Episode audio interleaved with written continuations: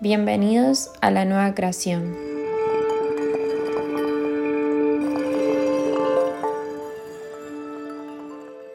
Y esto me gusta mucho.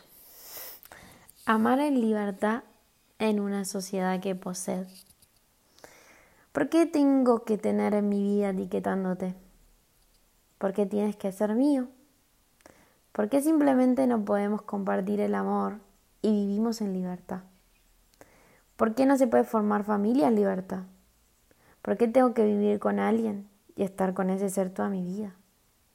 ¿Por qué no se puede tener hijos con ese ser que vivamos libremente y le enseñemos el amor a través de la libertad de sus progenitores? ¿Está mal? ¿Está bien? Qué relativo todo, ¿no? Y hoy siento y me planteo miles de cuestiones. Te veo y digo, no te voy a atar a mi vida. Me siento egoísta y pierdo mi esencia de libertad y no es lo que busco. Pero, ¿qué es lo que busco? ¿Un amor en libertad quizás? ¿Un amor no convencional? ¿Un amor irreal para una sociedad que observa el amor a través de las distorsiones por sus miedos?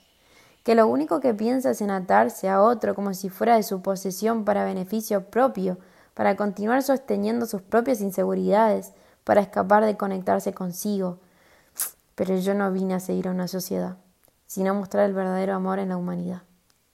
Por ende, poco me importan los juicios, las críticas, porque solo me siguen mostrando los miedos, las debilidades, y a mí me realza continuar mostrando el auténtico poder del amor. Por ende, si es amor, es real, es verdadero, es auténtico, ¿qué mejor que eso? Liberarte de mí para sentirte plenamente y contigo quiero generar esto, amarte muy fuerte y que a su vez vivas plenamente en ti, que vivas para la humanidad, que muestres el verdadero poder que radica en el ser, que crezcas y evoluciones para vibrar a través de ese amor. Y quizás dentro de todo este mundo nos encontremos y quién sabe, por momentos logremos ser el amor incondicional dentro de este planeta.